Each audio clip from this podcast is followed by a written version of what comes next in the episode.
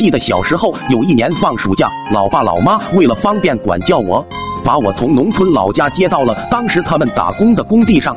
被迫来到工地上的我，终日是以泪洗面。一方面不适应陌生环境，另一方面那工地上既没有电视看，又没有同龄伙伴玩。想逛个集市，还得坐个把小时的车。那时候年纪小，根本不敢一个人坐那么远的车去逛集市。那时候最大的乐趣，可能就是跑到那两栋刚建好的没门没窗户的楼房里转悠。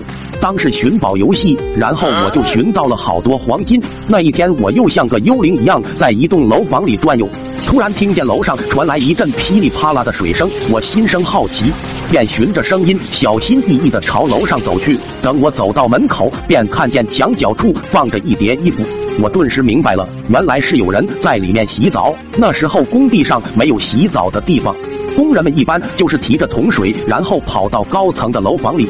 就开始洗澡，毕竟工地上的人们个个都又忙又累的，谁会没事跑到楼层上晃悠？当然，除了我。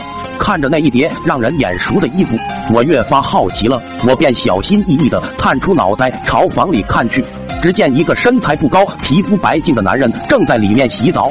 原来是二表舅。这时二表舅也发现了我，然后他竟一点也不害羞的和我有说有笑。虽然我和二表舅没有玩得很熟，但他给我的感觉就是长相很和善，总是笑嘻嘻的，感觉是个可以逗弄的长辈。我当即便想到要把他的衣服裤子拿了。让他下不了楼，于是我便不经意的朝墙角的那叠衣服走去。等我走到衣服旁边时，脸上的坏笑已经憋不住了，我赶紧捡起衣服，然后狂笑着朝楼下飞奔而去。二表舅眼见我拿他的衣服，顿时也是慌了，大喊道：“你个龟儿，干什么？敢拿我衣服？老子就是追到你爸妈面前，都要打你龟儿一顿！”然后二表舅竟然真的追了下来。奈何自己当时年纪小，腿太短，即便是下楼梯也要比大人慢上不少。再加上二表舅身无一物，身轻如燕，三腿齐飞之下，速度惊人，才下了两层楼，就把我给逮着了。他揪着我的衣领，抢过我手里的衣服，然后狠狠的给了我两个板栗，拿着衣服回楼上继续洗澡去了。吃了两个板栗的我，额头上一阵火辣，呆立良久后，只得捂着额头，擦着眼泪，缓缓的朝楼下走去。